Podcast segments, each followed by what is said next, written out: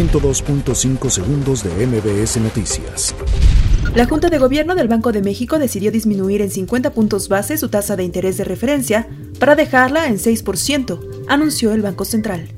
La pandemia de coronavirus provocará una caída histórica de 5.3% de la economía de América Latina en 2020, que llevará a la peor crisis social de la región en décadas, con millones de nuevos pobres y desempleados, dijo el martes la CEPAL.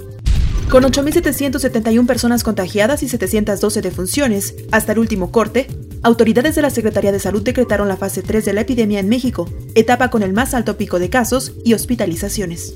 Mediante su reporte diario, la Secretaría de Relaciones Exteriores reportó 10.139 connacionales que han sido repatriados desde distintos países, en contraste con los 2.826 que permanecen varados en distintas partes del mundo.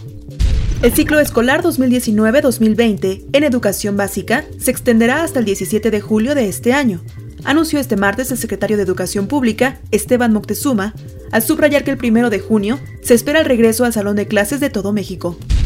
Al reconocer que tras la caída en precios del petróleo hay un agravamiento de la crisis económica mundial, que desde luego nos va a afectar, el presidente Andrés Manuel López Obrador confió en que su administración da garantías de que los mexicanos vamos a enfrentar esta crisis. La Ciudad de México registra 190 defunciones por COVID-19 y 2.710 casos confirmados, de los cuales el 35% está hospitalizado y 524 se encuentran intubados. Las 16 alcaldías registran casos y personas fallecidas, con excepción de Milpa Alta, que no registra muertes.